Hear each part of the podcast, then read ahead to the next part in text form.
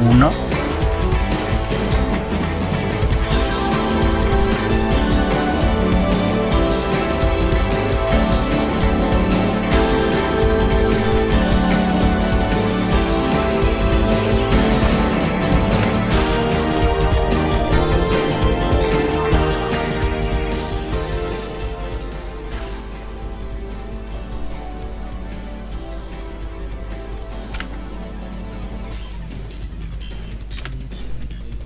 ¿Qué tal chicos? Bienvenidos al Reino Champiñón, nuevo año 2021 y tenemos muchas cosas que contaros. Ya estamos aquí después de este parón, es 16 de enero, 6 de la tarde y nos estás escuchando a través de YouTube y próximamente en Nova Onda 101.9 FM Albacete. Y estoy muy bien acompañado para empezar el año. Bueno Alex, ¿qué tal? ¿Cómo estás? Hola Xavi, estamos muy bien, feliz año. Feliz año, por cierto, vamos a hablar de los juegos del año 2020, pero lo que a mí me importa ahora mismo es saber qué te han dejado los Reyes Magos en cuanto a tema videojueguil. Pues bastante bien, mira, porque son dos juegos que tenía pendientes y que tenía muchas ganas de jugarlos. Uno es Control, eh, el juego de Remedy, con la Ultimate Edition, que ya lleva los DLCs. Y otro es eh, uno de los grandes juegos del 2020 que no me ha dado tiempo a jugar y que seguramente si lo hubiera jugado estaría entre mis favoritos, que es The Last of Us 2. Bueno, la verdad es que son muy buenos juegos. Y aparte de Alex, también está José Carlos. ¿Qué tal? ¿Cómo estás? Hola, muy buenas tardes. Pues estoy bastante bien. Y nuestro compañero José Carlos también está ahí. Hola, ¿qué tal? Discúlpame, tenía problemas con el micrófono. Muy buenas tardes, estoy bastante bien. Bueno, eh, los Reyes Magos se han portado bien contigo, José. Uy, sí, desde luego. Tres juegos que tenía en mi lista de deseados. Los Reyes Magos han sido muy observadores y he estado jugando a Okami remasterizado en versión PC, a, a Doom 2016, tremendo juegazo que me he pasado este miércoles, y también a uno que me parece una tontería, pero es que me encanta porque me relaja mucho, que es el Lego Star Wars Complete Saga. Bufa, yo ya con los Legos, mira, he decidido no jugar a ningún Lego más hasta que no tenga multijugador online.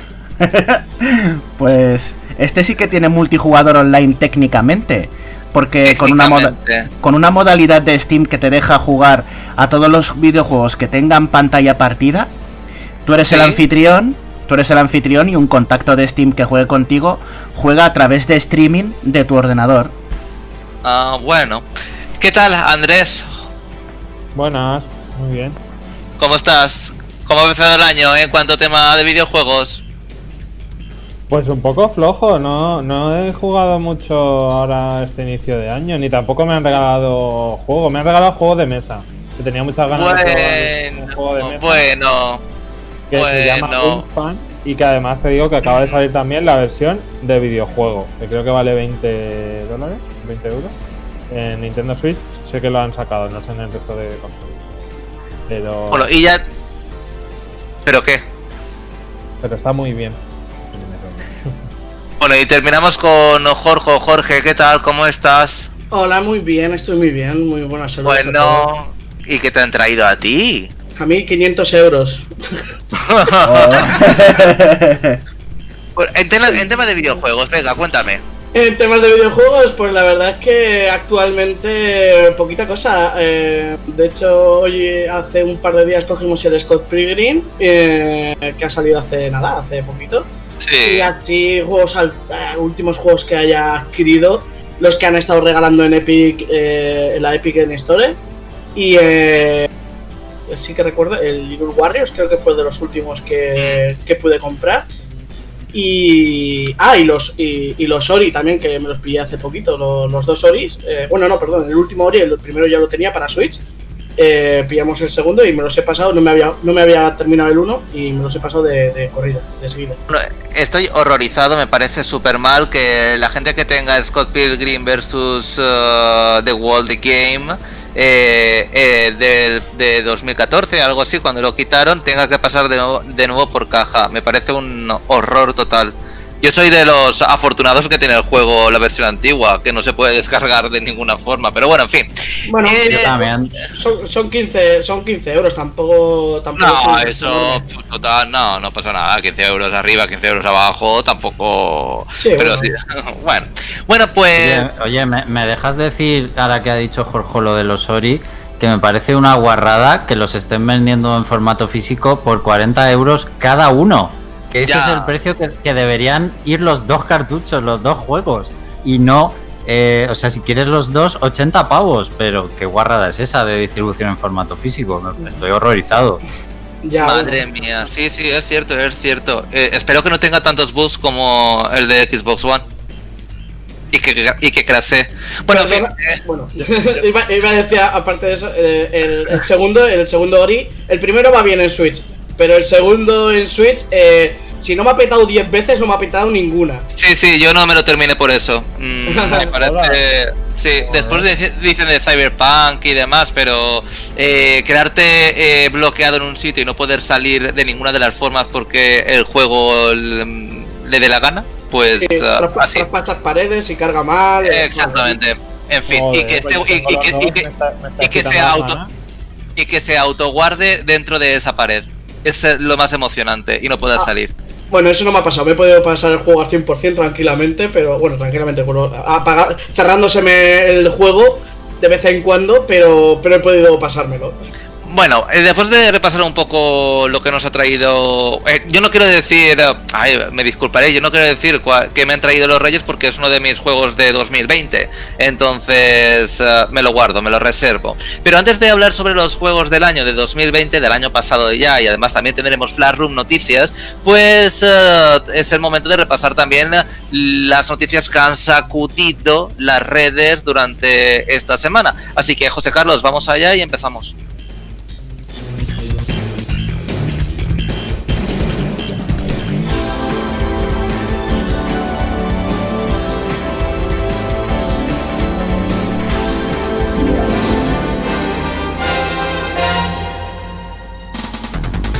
Entérate de todo lo que se puede en el mundo de los videojuegos.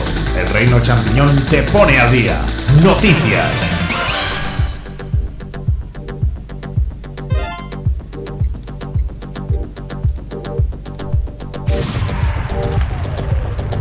Bueno chicos, pues ya estamos aquí de nuevo. ¿Qué ha sacudido las redes esta semana, Andrés? Bueno, pues voy a recopilar uh, unas primeras noticias relacionadas con empresas de, videojuegos, de desarrollo de videojuegos, porque ha habido así varias cosas interesantes que, comentar los, últimos días.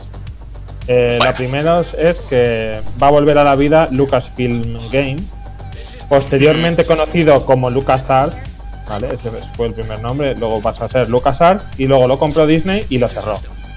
Pues ahora la va a volver a sacar de sus cenizas aunque no va a ser realmente una empresa de desarrollo de videojuegos, sino que va a ser como una empresa en la que, la que, la van a usar como para, a través de ella, sacar todos los juegos de Lucasfilm, pero los van a desarrollar otras empresas. No realmente no va a ser una esta de desarrollo, sino que va a ser pues para promocionarlo o para llevar, digamos, todos los sellos de los juegos de Lucasfilm, los de Star Wars y todo esto. Mm.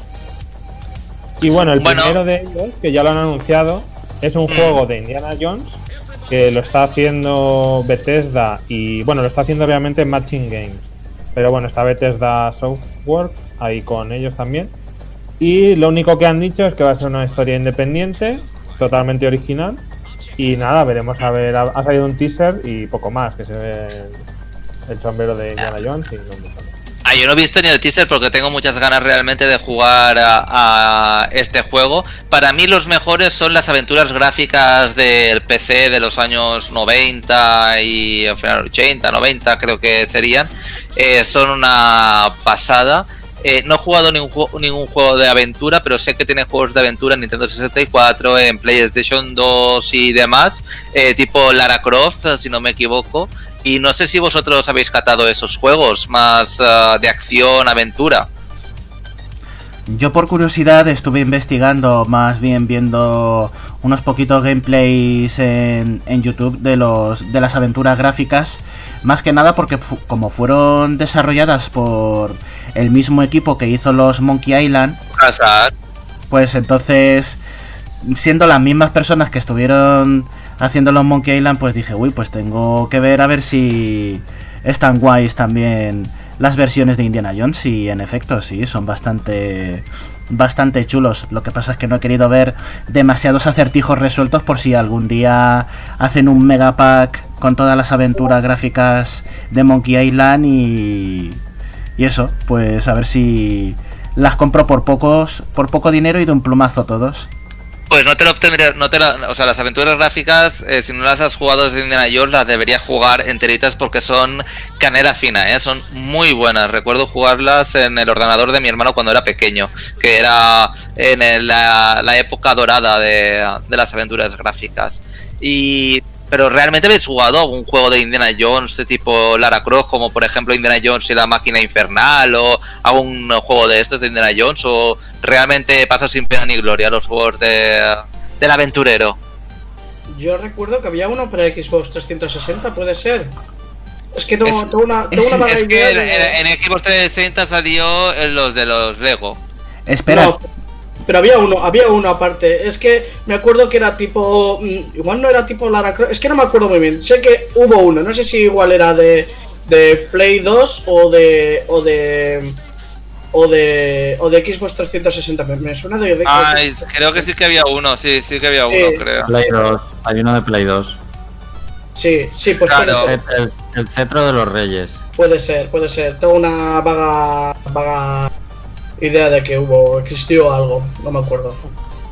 Y en equipos también hay otro, la tumba del emperador, o sea que hay varios tipos así um, de Lara Croft. Bueno, sí, Lara Croft podríamos decir. Es, tiene un uh, tiene así un, uh, un símil. Bueno, Andrés, ¿qué más ha pasado? Cuéntanos. Mm, no sé si Alex quería decir algo o no. Sí, em, la verdad es que ha tenido polémica el anuncio y eso que no se ha visto nada del juego la gente ya está empezando a decir que es el Uncharted de Xbox, porque dicen que va a ser tipo Uncharted. ¿El qué? Que no se ha visto nada, el teaser apenas se Eso es lo más gracioso, pero ya se ha empezado a decir que va a ser el Uncharted de Xbox cuando pues no se ha visto nada, tampoco se han confirmado las plataformas, si bien es verdad que Bethesda opera supuestamente ahora bajo Microsoft y bueno, en teoría podría hacerlo exclusivo, pero a lo mejor ni siquiera estamos ante un juego eh, Uncharted, pero vaya, si tú ves el teaser, mm, creo que sí que le quieren dar un poco ese aire de, de, aventurero de tesoros, yo creo, como era Uncharted, pero bueno, un juego de tiros, yo creo que Indiana Jones tampoco puede ser un juego de tiros me parece a mí. Tampoco. Pero de todas formas, Indiana Jones mm, tuvo su época dorada. Ahora mismo Indiana Jones solo es carne de nostalgia. O sea, no sé si sería para todos los públicos más Uncharted, que ya está como uno, un héroe de consolas como más asentado para los jóvenes y tal. Y el Indiana Jones ya son ya un poco para los viejos jóvenes, ¿eh? Esto, si Disney está eh, realmente detrás de todo, porque al final la licencia es suya. Disney no hace las cosas por casualidad y eso es porque eh, efectivamente van a sacar nueva película de Indiana Jones en, dentro de unos años y puede que les interese mucho pues revivir la marca, sacar un juego, han visto una oportunidad. Yo creo que Disney Disney no da puntada sin hilo. Bueno, en el chat de YouTube os invito a todos a que accedáis y que comentéis. Pues hay gente como ya de siempre, y de 3, por ejemplo, eh, que estaba comentando que. estaba comentando, que estaba comentando, bueno, estaba comentando cosas sobre el, canal y Julio M eh, dice que él sí que jugó al Indiana Fate Atlantis para PC y dice que en ah, y Zanagi 33 dice que en Master System 2 jugó al de la última cruzada, que es un juego de acción, si no me equivoco, y que yo lo tengo, creo recordar, para Master System 2. Bueno, eh, Andrés, eh, cuéntanos, ¿qué más? Aparte de uh, Jones, que promete, promete quitarle la corona de oro a Nathan Drake. Bueno, pues la siguiente compañía, la de la que voy a hablar, es Next Level Games, que ya se ha confirmado que Nintendo la ha comprado. Así que esta. ¿Eso qué significa, Andrés? Pues esta se comparte porque al final ha sacado muchos juegos para Nintendo.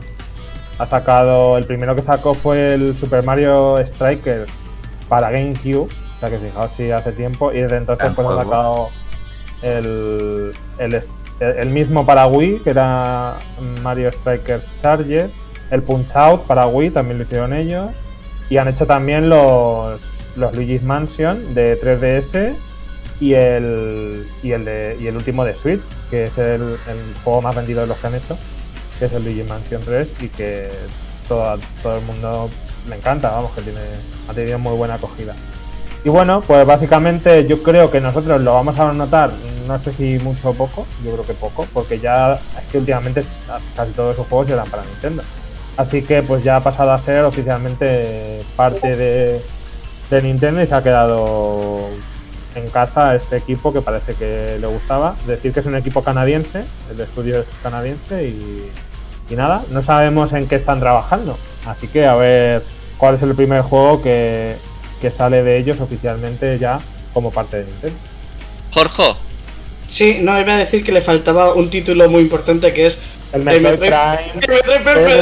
Federation Force. Lo ha dejado casualmente. Lo he dejado para que yo lo diga. Lo tenía apuntado, pero no sé por qué me lo he saltado. mi mente no lo ha visto. la, la, mente lo omite.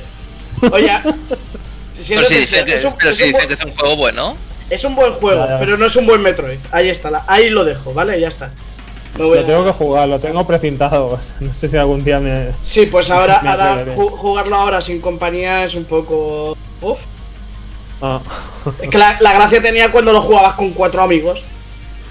Ah. Bueno, con tres, contándote a ti mismo. Ah, y con un, chat, y un chat de voz eh, que solo podías hablar con tus amigos al inicio de la partida. Eh, puede, sí, eh, creo que sí. Bueno, da igual, o sea, el chat, los chats de las consolas de Nintendo eh, es basura, así que qué más da, o sea es sabido. Bueno, ah, por cierto, que el nuevo eh, Super Mario 3D World lleva online. Estoy emocionadísimo. Multijugador. Sí, vamos a jugar, ¿verdad, Xavi? O sea, tengo ganas, o sea, os lo digo de verdad, pero pero muchísimas ganas porque es uno de mis Mario favoritos, mejor que eh, cualquier Galaxy, eh, Odyssey, todo lo que se te plante por la cabeza. Eh, lo estoy, luego, Estoy flipadísimo. Ah, vale, bueno, venga, va. no, era para cerrar el, el trío de noticias, la tercera noticia sobre compañías.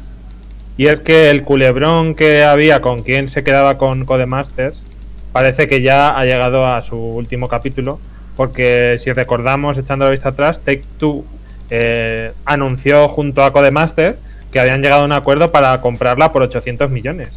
Sí. Pero es que lo llegaron a anunciar y entonces llegó EA y dijo, ¿cómo? No, no, yo quiero Codemaster, ahí tomas, toma 1000. En vez de 800, 1000. Entonces, claro, los, los inversores de Codemaster, los accionistas dijeron, oye, pues 1000 me gusta más que 800.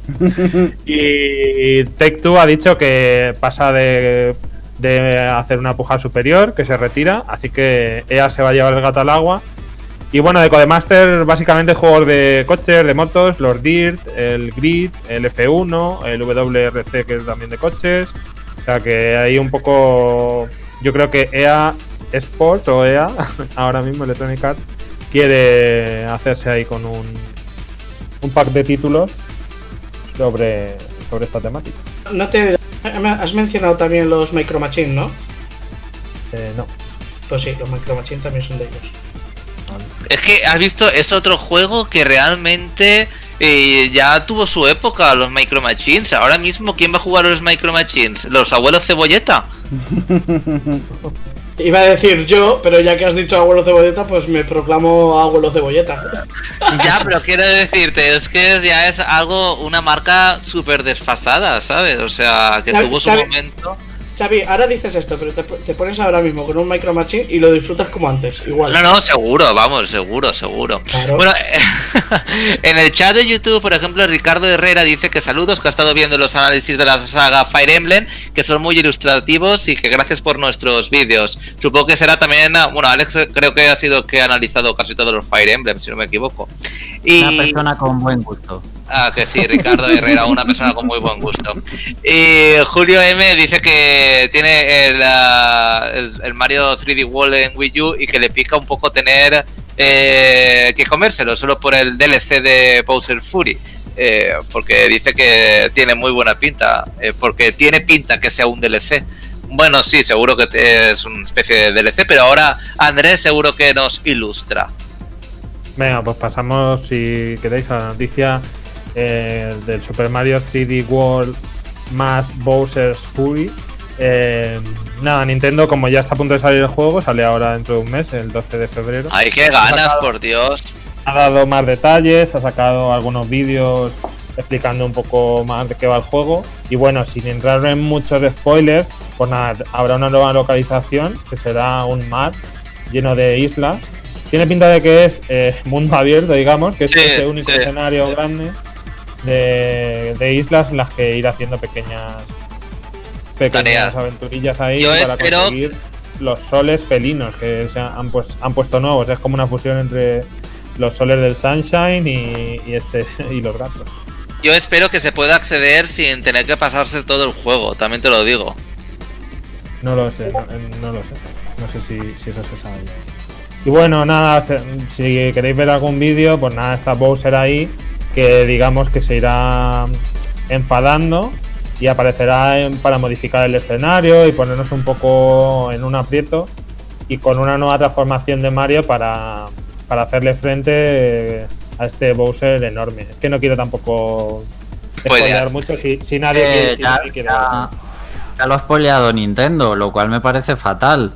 Se nota que tienen que intentar vender la nueva versión del juego eh, spoileando y subiendo el hype. esto normalmente sería algo que si viniera de base en el juego original habría sido una sorpresa. Eso que sale de Mario al final. O sea, aún lo del Bowser gigante, vale, que lo enseñes. Pero lo que hace Mario para, para enfrentarse a Bowser, eso debería, deberían haberlo dejado como sorpresa. Pues eso creo yo. Bueno, Jorge, ¿qué tal? Dime. no, iba a decir que, a, ver, me, parece un contenido interesante como mínimo. Lo único que yo creo que la gente también se está haciendo mucho, mucho, mucho hype con el tema este, porque están diciendo de en plan, ah, es un juego nuevo, Yo creo que va a durar una cosa de una hora y media.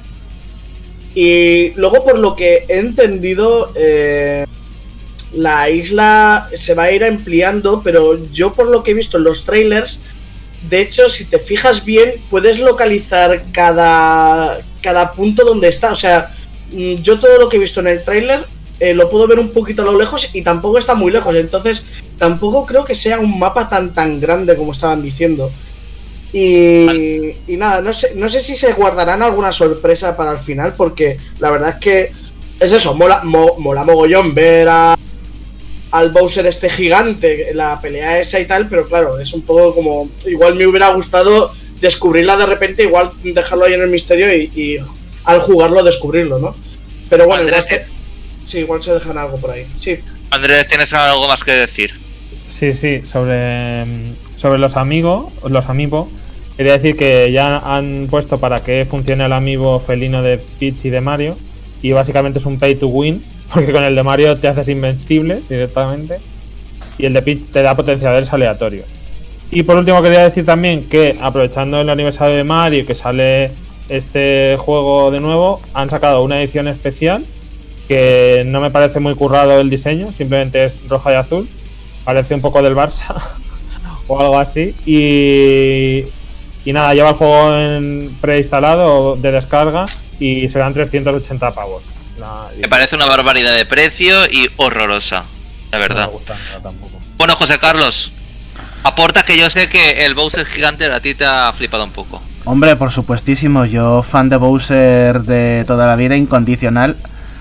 Y eh, primero quería decir, por una parte, que no lo habéis dicho, que la música que tiene la aparición de la furia de Bowser es un temazo que jamás pensé que Nintendo pondría death metal en un videojuego de Super Mario y ahí lo tenemos, volviendo a sorprendernos con otra chuminada. Y por otra parte, yo quería decir sobre lo de que hayan revelado toda la información, o casi toda la información, de Bowser Fury ya oficialmente, pues yo creo que es un poco para hacerle una peineta a todos los canales de contenido y a toda esa gente que filtra la información antes del lanzamiento. Que es como lo mismo que con Pokémon y con otros videojuegos que directamente han dicho, pues para que se filtre la información antes del lanzamiento, pues la filtro yo y así nadie se lleva el mérito ni las visitas. Yo creo que también es un poco ahí. Espero que tengan algunas eh, bajo la manga, en plan para sorprender y tal, porque es que lo han enseñado. Yo, la verdad es que he visto el vídeo saltándome trozos porque cuando me gusta algo ya sabes que no me gusta verlo entero o y ni siquiera verlo pero espero que se guarden algo para el final porque es una cosa muy descarada es que es en plan, toma ahí, eh, take my money y ya está, ¿sabes? O sea, no sé, no sé, no sé, no sé si me va a convencer. Y yo estoy más emocionado por el multijugador online que, que, no podré hablar con. Además, que seguro que va con amigos, que ni siquiera podrás jugar con desconocidos. Es que estoy segurísimo. A ver cómo funciona de lento el multijugador online. Y bueno, en fin, no sé. muy hypeado, Xavi. Sí, pero pero multijugador, más que nada. Pero es que tengo miedo, porque si no puedes jugar con desconocidos y tampoco hay chat, es por la aplicación esta del móvil, que no sé si ni siquiera si existe o tal, es que me parece. no sé, es que. No te preocupes, Xavi, yo juego contigo. Vale, muy bien. Dime por Mario. Por, cierto, hemos hecho una encuesta en el canal hace poco de, de quién se iba a comprar el juego, Xavi. Y no sé si quieres que diga los resultados, son más o menos interesantes. Venga, a ver, ¿quién se va a Mira, son, son 197 votos, o sea que es bastante, son bastantes votos, es más o menos, bueno, se puede ser un poco representativo. Eh, mira, el 33% dice que ya lo tiene en Wii U y que no lo va a comprar otra vez. Es que me parece lógico, ¿eh? Porque si quieres ver Mm, eh, si la expansión no dura mucho, lo ves por internet y ya está, pero bueno, en fin. Un 17% dice que a pesar de tenerlo en Wii U, lo volvería a comprar. Lo cual, mira, si sumas, si sumas eso a dos, es el 50% de la gente que ha votado. O sea, el 50% de la gente que ha votado tiene Wii U, que también es interesante, que siempre se dice que la Wii U no la tiene nadie. Y luego tienes un 28% que ha votado que no ha jugado nunca y que lo va a comprar. Muy bien, es que es un muy buen juego, ¿eh? De los mejores Marios que hay actualmente. Ay, y sobre todo mejor que los Galaxy y el Odyssey, de verdad. Bueno, ¿alguna cosa más, Andrés? Sí, tenemos aún más noticias. Eh, por ejemplo, el New Pokémon Snap se confirma que sale el 30 de abril. Y han enseñado que aparte de fotografiar Pokémon, hay como un fenómeno misterioso, que no se sabe muy bien lo que es, que se llama Lumini, y que son como, pues, mm, no sé, como purpurina o, brillos o lucecitas en, las plantas que también afectan a algunos Pokémon. En concreto, por ejemplo, se ha visto a Meganium, que aparece en la portada del juego y pues tiene alguna versión especial porque tiene está brillando, tiene las antenas más largas de lo habitual Así que veremos cuántos Pokémon tienen su versión Lumini o digamos que un poco la historia va a ir un poco investigando eso. tiene pinta de que es como la trama, digamos, detrás del Pokémon Snap. Investigar este fenómeno que ha ocurrido en, las islas donde se desarrolla el juego. A ver, Andrés, dame una razón por la que puedes gozarlo en este juego, porque por más que busco, no encuentro. Pues para revivir la sensación de Safari Pokémon del de 64, que si recuperase cortes míos de, de, la radio, en, muchas veces he dicho que ojalá sacasen el, un Pokémon Snap 2. Y lo he dicho, lo he dicho hasta que por fin sí. va, va a salir. Pero, pero ¿cómo te lo puedes pasar? Es que no lo entiendo. quiero que me des una razón eh, por, eh, Es verdad, eh, de cómo te lo pasas de bien en este juego, porque es que es un juego on-ride que no, sé ni siquiera si va por el mismo camino siempre y tienes, eh, no sé, por la misma zona, es que no, no lo sé, o sea, es que por más que encuentro en mi mente, no encuentro el motivo para comprarse este juego. Xavi, la razón principal, Voyeur. ¿Cómo? Ser un boyas. un voyeur será. Ay, Dios mío. ¿Cómo estamos con... ¿Cómo estamos con los idiomas? Eh, pero yo lo digo como me sale de... del boyeur. del parrus. Eh, bueno, cuando encuentres una razón me la dices, porque tampoco que no lo encuentro. O sea, para que me des una explicación. Porque yo nunca he jugado al Pokémon Snap porque me parece un juego, en fin, para un público muy específico. Pues igual es eso lo que te pasa, Xavi, que no has jugado y no sabes. No, no, no. Eh, pero he visto los vídeos y. Pero no es, Lo, mismo, no es lo mismo verlo que experimentarlo, Xavi. Sí. Mm. Eh, siempre en la misma zona vas por el mismo rail, puedes elegir tú el camino o cómo va el asunto. A ver, eh, de lo que basándome únicamente en lo que pasaba en el de la Nintendo 64, yo te puedo decir qué es lo que ocurría. Tú tienes, tú vas por un solo rail, en todos los niveles vas por un solo rail. ¿Qué pasa? Que a medida que avanzas por el rail de, ese recorrido, aparecen, aparecen muchos Pokémon a la vez y como es lógico, como tienes que fotografiar tienes que hacer fotos, no te da tiempo a hacer fotos a todos los Pokémon porque todos están haciendo algo al mismo tiempo y tienes que decidir cada vez que haces el recorrido a qué Pokémon quieres fotografiar. Tienes que completar como una especie de Pokédex con las fotos que vas haciendo a todos los Pokémon. Y tienes que alcanzar la máxima puntuación posible eh, de fotografiar a cada Pokémon. ¿Cómo se consiguen? Pues a medida que avanzas en el juego y vas consiguiendo puntos, una vez superas ciertas marcas de esos puntos, el profesor Oak te daba pues distintos objetos que te ayudaban a interactuar con ellos. Manzanas para que coman o atraerlos para que se acerquen más al fotógrafo. Eh, las peste ball que hacían que los Pokémon se enfadaran o se alejaran de ti. La Pokeflauta que despertaba a Pokémon dormidos o hacía bailar a otros eh, y luego tenías que interactuar con los escenarios para que se abriera la siguiente ruta, porque había determinadas acciones que tenías que hacer haciendo que los Pokémon te abrieran la ruta, que era lo gracioso, tenías que averiguar cómo hacer, por ejemplo, que una, una máquina que estaba apagada, ¿cómo la enciendes? Pues como estás en una cueva llena de Pokémon eléctricos, pues tienes que conseguir que alguno de ellos se acerque para que se que se llene de, de, electricidad para que se encienda la máquina y la máquina abra una puerta que te deje pasar al siguiente nivel. Pero eso no hay. Mm, si no ves una guía, pues tienes que hacer prueba y error una, una, y otra vez sobre los raíles y hasta te lo puedes pasar de largo, por lo que te ves forzado a repetir el nivel otra vez, hacer distintas fotografías otra vez a los Pokémon que has visto antes e interactuar con todos los objetos. Y tienes interacción y coleccionismo. Ya, ya, ya, ya lo veo. Bueno, en fin, a ver, eh, no sé, ver algún vídeo cuando lo saquen o el análisis de quien lo analice. A ver, yo eh, te digo, Javi, esto es Pokémon y en un juego que es, que es para Switch. Es decir, carátula de Switch, nombre de Pokémon en la carátula, ya está. O sea, es que la gente lo va a comprar solo por eso. Ya, desde el Let's Go es que no jugó un Pokémon decente, os lo digo de verdad. Eh. Y Lo dices como si Let's Go hubiese salido hace 10 años. no eh, pues, eh, pues hace años que salió Let's Go. Con la Switch, ¿no? Sí, por a mí me encantó.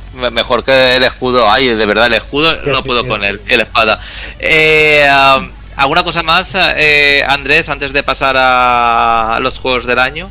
Bueno, pues para terminar quería dar una mala noticia a los fans del universo Harry Potter. ¡Ay, pobrecito! De mundo abierto que estaban haciendo, que se llama Hogwarts Legacy, eh, se nos va a 2022. oh. Eh, y es el primer es el primer juego que ya lo retrasan al 2022, o sea, y van a haber muchos más de los que se anunciaron en el inicio de las consolas y demás.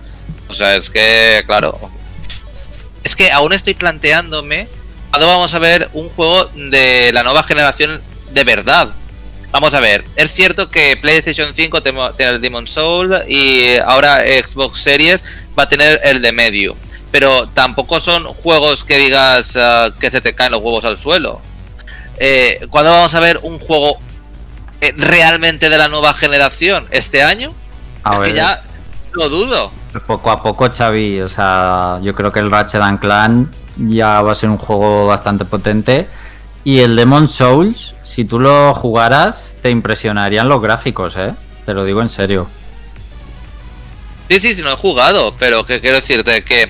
Pero que realmente son juegos de inicio. Lo que quiero decir es que no hay ningún juego para decir, quiero comprarme, porque después del Demon Souls, eh, ¿qué juegas en Play 5? ¿Qué juegas en Xbox Series? ¿A Game Pass? ¿Y en, y en uh, Play 5 a juegos atrasados de Play 4? Eh, es que mm, el mes que viene no hay nada. Y es que no hay nada anunciado. Claro. Solo la Xbox.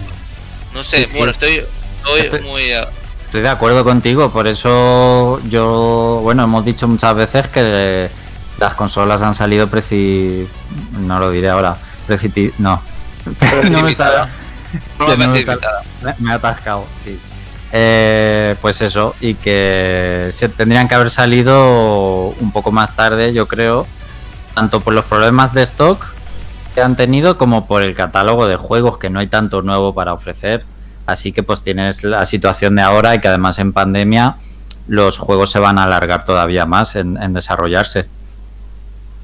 Bueno, en fin, eh, José Carlos, chicos, Jorge, Alex, Andrés, vamos, uh, creo que no me olvido de nadie. Chicos que nos estáis escuchando, tenéis que participar ahora sí en el chat. Vamos a hablar de los juegos del año de 2020. No sé cuál es uh, el vuestro, eh, escuchantes.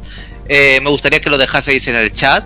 Y me gustaría que empezase alguien. Yo no quiero empezar el primero, que tengo muchas cosas que decir. Bueno, o, tal vez ninguna, porque realmente mm, no sé qué juego elegir del mejor del 2020, porque este 2020 ha sido un poco eh, chof. Eh, ¿Quién quiere empezar, chicos? Venga, animaros tiene que ser el juego que haya salido en 2020 o alguno que ha salido en 2019 y lo ya hemos jugado. Vamos a ver, vamos a explicarlo. Vamos a, explicar las instrucciones. Alex, por favor, procede a, relatar las instrucciones para que la gente participe.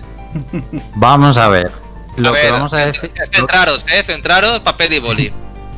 Lo que vamos a decir nosotros es eh, nuestro top de juegos favoritos que se han lanzado en 2020, publicado en 2020 Máximo cinco juegos. Si pues yo voy a decir solo tres, ya os lo adelanto, ¿vale? Y luego, como un extra, curiosidad o whatever, vamos a decir el juego que más hemos disfrutado en 2020, pero que no ha salido en 2020. Pues imagínate, has jugado ahora al Uncharted 4, Xavi, eh, en 2020 y te ha encantado y no lo habías jugado. Pues ese lo dices, ya está. Muy bien. Venga, ¿quién empieza, chicos? Manos arriba. Venga, me animo yo, me animo yo, venga. Venga, José Carlos, venga, Carlos, venga. No, no, no, no discutáis, eh, por favor, no discutáis. Ya está, ya está, yo. Yo porque así me despacho enseguida, que además soy más... Y, espero, y espero que la gente que nos esté escuchando también lo ponga en el chat, no lo voy a repetir de más. Ahora que Alex ha dicho las instrucciones. Cinco juegos como máximo del 2020 que te hayan encantado y uno que hayas descubierto en el 2020 pero que no tiene por qué ser del 2020. Venga, José Carlos. Pues no te preocupes que voy a ser bastante breve y predecible, así que agarraos los machos. A ver, buenas razones, ¿eh, José Carlos, a mí no me sí, sí. Humo, ¿eh?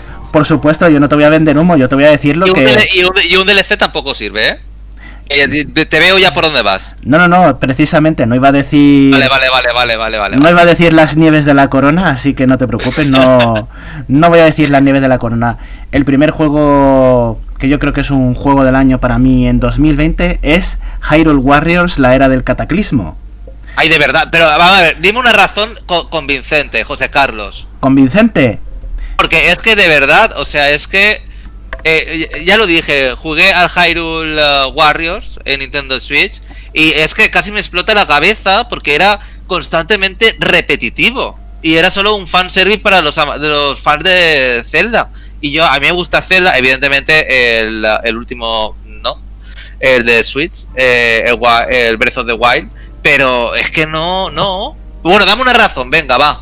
Primero, pues. Andrés, adelante, Dili. nada, nada, que era por llamar la atención, pero se me ha ido.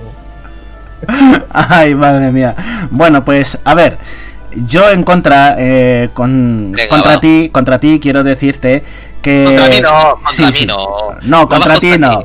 No, entonces ¿por qué tú vas contra mí? No, contra el juego. Es que eh, es un juego random eh, que es más repetitivo que el ajo. No quiero decir un vídeo mío que decía eso, que ahora que me acuerdo. Y es que no aporta nada. ¿Qué aporta? ¿Qué, ah. aporta al universo Zelda de lo que prometieron a lo que deja ver? Nada. Nada, no aportaron nada. es, un multiverso, es un multiverso o lo que sea, que la historia es inconexa con Breath of the Wild, eh, es solo para machacar los botones y que te salgan ah, eh, agujetas en los dedos o, o lo que sea. A ver, por lo que sucede en la historia, con el MacGuffin que es el que mueve todas las piezas de la trama de este juego. ¿Vale? Sí, sí. Pues simplemente es para dejártelo preparado como una excusa narrativa para que añadan a más personajes por medio de DLC, porque yo no lo descarto. No sé qué personajes más podrían así que tengan un buen plantel de movimientos del mundo de Breath of the Wild, pero seguro que se sacan de la manga a alguien más de hecho, si no he desbloqueado a todos los personajes, pues me faltarían dos que aparecen en la historia y que y que no los he manejado en ningún momento. Bueno, pero dime la razón de por qué es tu juego de, de por qué es a eso voy. Pues mira, eh me da me da en las en las fibras adecuadas porque ya sabes que a mí me gusta mucho lo que es la los juegos en los que te permiten personalizar fabricar eh, mejorar subir de nivel o sea mm, todos los componentes roleros están simplificados lo suficiente como para que para que, estés continuamente utilizándolos, pero sin calentarte mucho la cabeza, porque la progresión eh, es bastante lineal y no tienes que preocuparte por equivocarte de crear una composición errónea tienes bastante margen de error. Eso por un lado, lo que es el componente rolero. Segundo, pues que los personajes me parecen mucho más variados a la hora de controlarlos que los de Hyrule Warriors, que ya de por mm. sí eran bastante variados, pero en este caso todos, todos salvo uno o dos, me ha gustado controlarlos. Eh, yo lo siento mucho por el que le guste eh, uno de los personajes múltiples, que es un personaje que es 4 en 1, que no quiero spoilearlo porque fue una gran sorpresa cuando lo desbloqueé, pero no me gustó nada la forma de controlarlo. Pero los demás sí, todos son bastante intuitivos y tienen su forma de controlarse, no todos son machacar el mismo botón y luego hacer un remate fuerte. A lo mejor son de controlarlos al contrario, es de utilizar más ataques fuertes para ir arrasando y abarcando y luego pues con una ronda pequeña de golpes débiles y el ataque especial pues ya lo dominas a los enemigos. Luego están las misiones alternativas, que lo mismo, las misiones alternativas, aparte de que te sirven para entrenar, pues eh, son más cortitas, por lo cual no tienes que hacer la, la siguiente misión principal, que cada vez son más largas en escenarios extensísimos.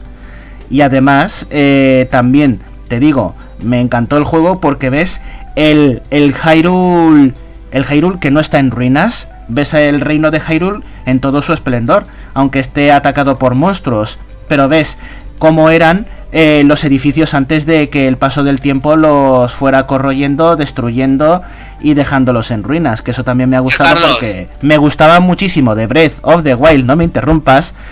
Me preguntaba, ¿y cómo habría sido esto eh, hace 100 años antes de que atacara Ganon? Porque se ve un rancho de, ruido. ¿Cómo era el rancho? O esta ciudad, la ciudad que hay delante del castillo. ¿Cómo era la ciudad? Pues se ve todo eso. Y también eso es un detalle para los fans que me encanta. Pero ni si, pero bueno, no vamos a continuar porque no hay ya eh, tampoco tenemos que hablar Pero si no es ni siquiera el mapa original, es más, eh, quédate con esto, José Carlos. Eh, ¿Te has planteado si Hyrule Warriors es un mero skin de Dynasty Warriors? Sí, ¿verdad? Continuemos, el próximo. es que no te lo discuto, es que es un musou. Venga, no sé lo que. Carlos. Eh, pues el otro también te va a fastidiar y es que me gusta. No, pero vamos a ver, pero ¿por qué me tiene que fastidiar? Venga. El, bueno, pues eh, eh, el otro. El otro juego del año para mí. Perdona, Alex, ¿qué has dicho? que apenas le está fastidiando, vamos. pues eh, es Shadowlands, la expansión de World of Warcraft, también predecible para mí. Pues lo mismo. Después de una decepcionante, porque yo estoy. Yo estaba bastante decepcionado con la anterior expansión, la de Battle for Azeroth, que prometía un montón y la cagaron tanto en la trama como en el sistema de juego. Demasiado complejo para explicarlo brevemente, pero básicamente eh, un poder de préstamo con caducidad que, que necesitabas obligatoriamente si querías ser eh, competente.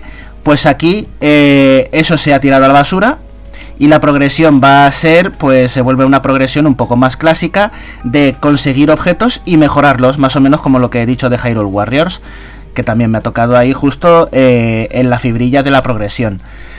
Eh, la trama, la trama lo mismo. Eh, yo creo que World of Warcraft ha llegado a un punto en el que ya lo extraordinario, lo sobrenatural, lo que es más grande que el propio mundo, es más interesante que las rencillas internas porque tú no puedes equilibrar las rencillas internas y la guerra de eh, azules contra rojos eh, en forma de MMORPG porque eh, los jugadores de un bando se van a sentir los héroes y los jugadores del bando contrario se van a sentir los malos, que es lo que ha pasado con la anterior expansión.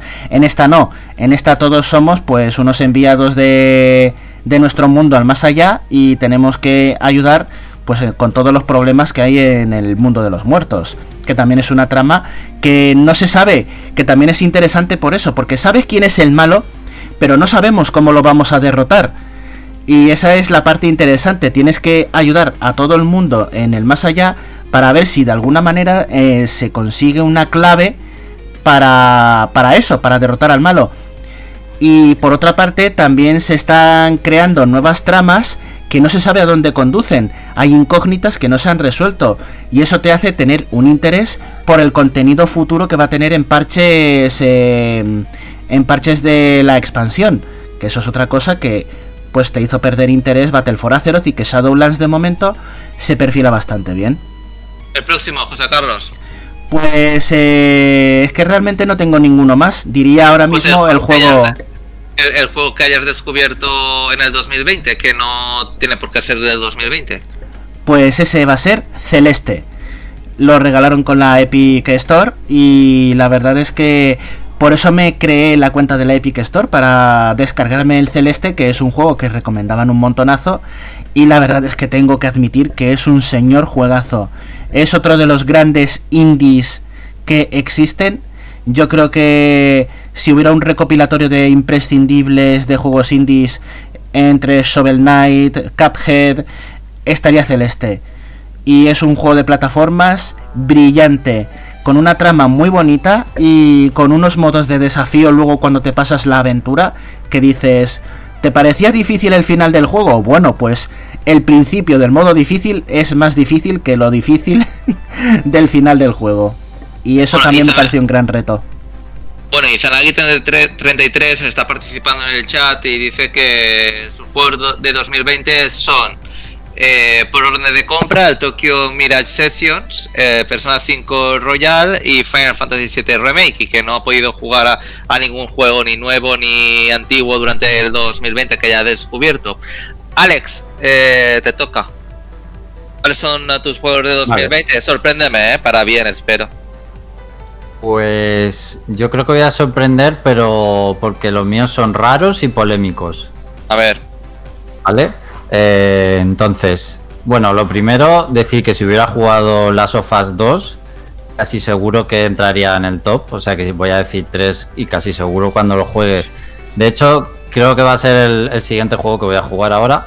Ay, pues mira, te voy a decir una cosa. Ármate de paciencia, porque el inicio está guay ya lo comentamos aquí, pero llega un momento en la trama, en el uh, núcleo de la historia, o sea, a la mitad y demás, que ármate de valor para continuar, porque yo tuve un momento en plan de lo dejo, o sea, no puedo más. Pero tú, mejor, menos mal que continúe, pero quiero decirte, hay un momento de existencial ahí que te planteas y dejarlo continuar, ¿eh? porque la historia cae bajo subsuelo. Bueno. Pues luego lo veré, luego cuando me lo pase, también puedo dar mi breve opinión aquí un día. Eh, pero bueno, yo No vamos a adelantarlo entonces, pero casi seguro que si lo jugara estaría en el top, pero bueno, no lo puedo meter. Sí, sí, sí. Y luego, mm, a ver, es que eh, para mí el año lo he estado repasando y ha sido entre malo y, y soso y pocos juegos. Y luego he disfrutado cosas como el Yakuza Like a Dragon o el Final Fantasy VII Remake, eh, aun, con sus pegas del Final Fantasy VII Remake, que ya fueron bien explicadas. Pero el Yakuza, por ejemplo, me gusta más, pero no lo veo como para decir lo meto en un top de gotis. O sea, me parecen palabras mayores, a pesar de que el Yakuza me gusta. ¿Vale? Y luego he repasado que ha habido juegos que tenía muchas ganas de jugar, pero han sido decepciones como el Neo 2 y el Paper Mario Origami King, que para mí pues no son nada lo que esperaba. Y al final, por ejemplo, una de las cosas que más he disfrutado este año ha sido hacerme eh, mi cuarta partida al Fire Emblem Three Houses. O sea que eso lo he disfrutado mogollón, pero no pertenece al top ni a nada de eso. Bueno, eh, pues nada, el tercero por abajo es un DLC. ¿Vale? Es el DLC del Fire Emblem Three Houses, en la boca del lobo. Ese sería mi, mi, mi GOTI número 3. Es un contenido descargable, aunque la gente. Eh, el precio del pase de expansión dice que es caro. Yo creo que, es, que el DLC mm, vale muchísimo la pena y cada euro de lo que cuesta. Eh, trae una mini aventura que, bueno, no es demasiado larga, pero que sí ofrece una experiencia de Fire Emblem diferente al Three Houses, muy clásica y quizá más difícil. Pero lo mejor es eh, cuando haces una partida nueva de Fire Emblem Three Houses teniendo ya este contenido. Eso lo enriquece mogollón, que de hecho es lo que comentaba antes. Pues este año me he jugado eh, mi cuarta ruta, Fire Emblem Three Houses, incluyendo ya el DLC de la Boca del Lobo, que trae nuevas clases eh, y nuevos personajes. Y la verdad es que la he disfrutado un montón. Además me la he pasado en el modo más difícil. Y para mí es, mm, pues eso, una de las cosas que más me ha gustado que yo haya jugado este año. Es un DLC, pero ahí está. Eh, además, un DLC de Three Houses que para mí es el mejor exclusivo que tiene la Nintendo Switch. O sea, el mejor juego de Nintendo de la Switch para mí es el Three Houses y además con bastante diferencia por encima de los demás. En segundo lugar, Demon Souls, eh, remake para PlayStation 5. Yo tenía una espinita clavada de no haber jugado el Demon Souls, porque he jugado casi todos los Souls, este me faltaba, así que mm, ya solo por eso para mí ha sido una celebración poder tener el remake. Además, eh, gráficamente tengo que decir que me ha sorprendido y yo no soy fácil de impresionar en tema de gráficos. He tenido una sensación real de cambio de generación. Y en tercer lugar, me ha gustado porque mm, es un Souls más accesible y más cómodo de jugar que los Dark Souls.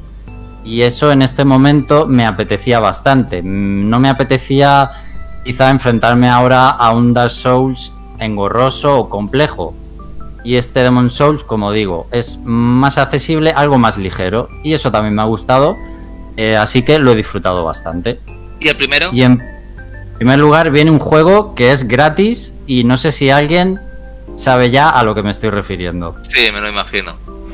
Vale, en primer lugar es el Astro Playroom para PlayStation 5 que viene ya instalado en la consola. Eh, lo hemos, hemos hablado de él hace muy poquito, mm, así que podéis escuchar ese podcast de PlayStation 5 para más detalles. Pero simplemente es el juego del 2020 que más me ha esbozado una sonrisa cuando yo estaba jugando a la consola. Me ha hecho sentir como un niño y sobre todo me ha devuelto esa ilusión que hacía muchísimos años que no sentía por estrenar una consola. Eh, quiero más de este juego y de esa experiencia a pesar de que sea un juego que viene instalado con la consola, para mí eh, pues ha sido la experiencia más innovadora y fresca del 2020. Y por eso se merece el, número uno. Sí, comparto, la verdad es que lo comparto, pero yo no lo he puesto, ¿eh? pero lo comparto. Eh, es que también lo pondría como el primero, segundo, tercero, cuarto, quinto. No lo he puesto en mi lista, pero debería estar. Es que yo lo considero como que está por encima de todo eso, ¿sabes? O sea, es que es una pasada, hay que probar la, demo esa técnica del mando. Eh, Jorge, falta, dime. Falta, te falta, te falta el que has descubierto. Pues es, lo tengo muy fácil porque 2020 es el año en el que he jugado a Hollow Knight. Entonces todo el mundo sabe ya casi todo sobre Hollow Knight y hay poco que decir, pero bueno, es uno de los mejores juegos indie que existen. Me ha parecido una pasada, me ha sorprendido muchísimo. Ah, me ha sorprendido a un nivel estratosférico. No pensaba que, que me pudiera sorprender tanto con un juego, pero me he sorprendido mm, sobre todo por lo bien que está hecho. Es decir, es la perfección hecha, videojuego. Es decir, es un juego sin, sin fallos y me ha sorprendido que esté todo tan cuidado y tan trabajado al milímetro. Absolutamente todos los aspectos del juego. Es que es una obra maestra, es lo más cercano que yo puedo considerar eh, que un juego sea darle un 10. Y os lo digo totalmente, os lo digo totalmente en serio. Es que no le puedes sacar llegas a este juego. Todos son cosas buenas. Alex, ¿hype por el Sixon? Hombre, claro. Eh, lo, que me da miedo del Silson es eh, que no esté a la altura o que ya todo, todo toda la sorpresa se lo haya comido el Hollow Knight original y el Silson sea un poco... A ver, el Silson va a ser bueno, pero es que... Pero la sorpresa mm, está en el Hollow Knight, dices, ¿no? Eso es. Me va a joder, quizá mm, no vivirlo de la misma manera. Me encantaría borrarme el cerebro y, jugar al Silson o al Hollow Knight. No, no, tú me, tú me dijiste, tú de hecho cuando te lo pasaste me dijiste por privado, joder, qué bueno es, tenías razón. Y, me, y, además me dijiste lo mismo, ojalá me pudiera borrar el cerebro para volver a jugarlo y disfrutarlo como, como al principio. Y la verdad es que ese juego es una puñetera joya. O sea, a los que les gusta eh, los, eh, los Metroidvania lo tiene que jugar, es que es. Eh, más allá. Va más allá, da igual que te guste el Metroidvania que no. Me gustan los juegos, ya está. gustan los videojuegos, juega Hollow Knight. Yo, desde luego, es, uno de los mejores juegos que he jugado en mi vida. Se va a mi top de indies favoritos y tiene un cuidado, mm, un mimo, un mimo tan currado que para mí. O sea, que ni los AAA, que es un indie, ¿eh? Recordemos que es un puñetero indie mí me da la sensación de como si fuera un juego hecho por Nintendo. Esos juegos de Nintendo que están tan cuidados al milímetro, pues me daba esa sensación tan, tan cercana y, me imagino cómo sería un Metroid hecho por, eh, por esta gente. o sea, que mola, molaría muchísimo. Y ya está, ya me callo. Bueno, Jorge, eh, continuamos. Jorge, cuéntame, ¿cuáles son los tuyos? Eh, espera un poquito, voy a añadir una cosita a lo que ha dicho ahora Alex, porque de hecho cuando salió Hollow Knight salió precisamente Samus Returns y yo jugué primero Samus Returns y luego me pasé Hollow Knight y dije Hollow Knight es mejor Metroid que Samus Returns. Totalmente. Bueno, pues eh, voy con voy con voy con mi lista. A ver, eh, realmente he tenido que hacer un poco de memoria porque no recordaba que haya jugado a tantas cosas de 2020 eh, pero sí que jugado cosillas. Por ejemplo, eh, y esto es igual un poco hacer trampas, porque es verdad que el juego sí que estaba como acceso anticipado, pero eh, este año es cuando lo han terminado. En 2020, es, en marzo por 2020, es cuando por fin lo terminaron y es Black Mesa, que es el remake de Half-Life. Que es verdad que la primera parte sí que se podía jugar eh, ahora eh, venía con ya todos los cambios nuevos que habían añadido después. Pero es que, sobre todo, eh, lo que estábamos esperando todos que seguíamos este proyecto era el mundo de Zen. Era el, último, el último mundo, el, que, además es enorme. Y para mí ha sido una experiencia que me ha sacado totalmente. O sea, he jugado cuando hace años ya jugaba al Half-Life, pues eso, me lo pasaba una vez, igual me lo pasaba otra de seguida, ¿sabes? Y. Y Sen igual era la parte que más flaqueaba en el original, en, Half-Life.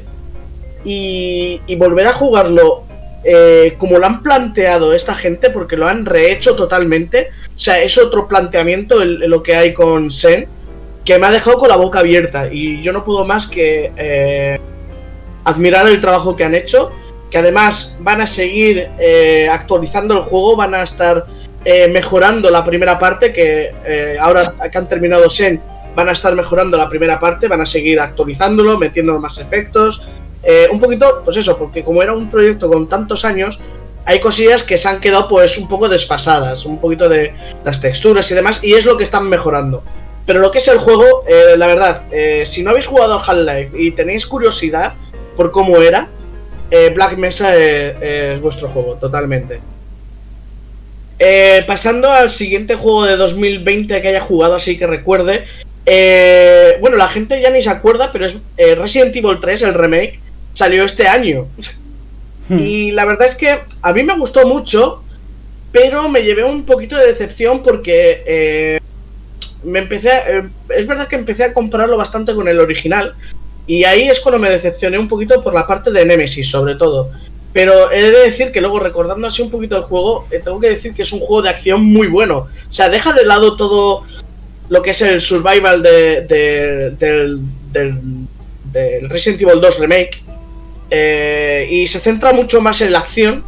Pero está muy bien, o sea, te lo pasas muy bien. Lo único, otra pegada que le pongo es que es bastante cortito. Para mí yo lo hubiera alargado o yo qué sé parece como que eh, quisieron aprovechar las ventas de Resident Evil 2, hicieron algo en plan rapidillo y es verdad que Resident Evil 3, el original, no es muy largo, pero es que eh, con este lo han acortado incluso más, entonces ha quedado como mm, en, media, en medias tintas. Pero bueno, está, es un juego muy divertido, ¿eh? es un juego que me lo he pasado muy bien, que incluso le he echado una segunda vuelta y la verdad es que me, me encanta, está, está genial, para echar una partidita está muy bien. Eh, luego otro juego que, sí que he jugado eh, y me ha gustado mucho, aun con los peros, ha sido el remake de Final Fantasy VII, que se llama Final Fantasy Remake, pero mm, ese remake se lo podrían ahorrar un poquito. Pero bueno, aun con todo me ha parecido un juego súper, súper divertido. O sea, yo el sistema de batalla me ha parecido genial. Han respetado bastante, dentro de lo que cabe, han respetado bastante lo que era el, esa, esa primera parte de Final Fantasy VII original, eh, los eventos y tal, aunque luego mm, el, que lo, el que haya jugado ya sabe a lo que me refiero, que luego cambia la cosa. Pero lo que ha sido la, la, sensación de revivir cosas eh, del juego original, ver cómo se expanden, cómo te explican más cosas, a mí me ha gustado mucho, a mí me ha gustado mogollón. Y es de los juegos que, vamos, que que ahora dejándolo un poquito en frío, porque la verdad es que mm, al terminarlo me, me, calenté bastante.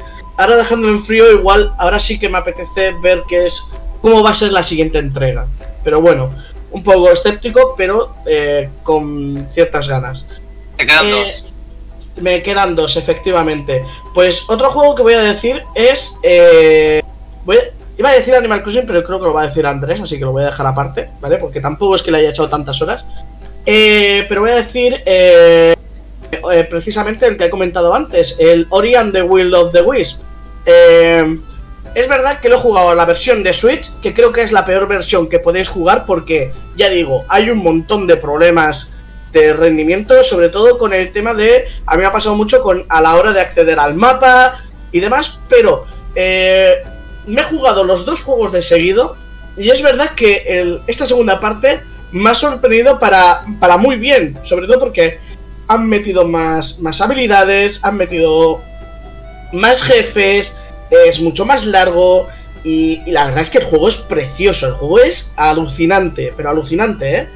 Y me ha encantado, como Metroidvania me ha encantado, o sea, es un juego que le tenía echado eh, la mirada, le tenía echada la mirada, sobre todo el primero que lo había jugado un poquillo, no me lo había terminado, porque me, puse con otra cosa y me he jugado los dos y tengo que decir que me ha encantado. Eh, no creo que vuelvan a sacar otro Ori, ¿vale? Pero bueno, que si lo sacan, perfecto, pero... Eh, para mí ha sido una experiencia cojonuda, con un final muy bonito y me ha dejado muy buen sabor de boca. Y, la, y ya para concluir con, eh, con el último juego, voy a decir, aunque este sí que es verdad que no ha sido en plan de eh, estoy eufórico, eh, Crash Bandicoot 4, It's About Time.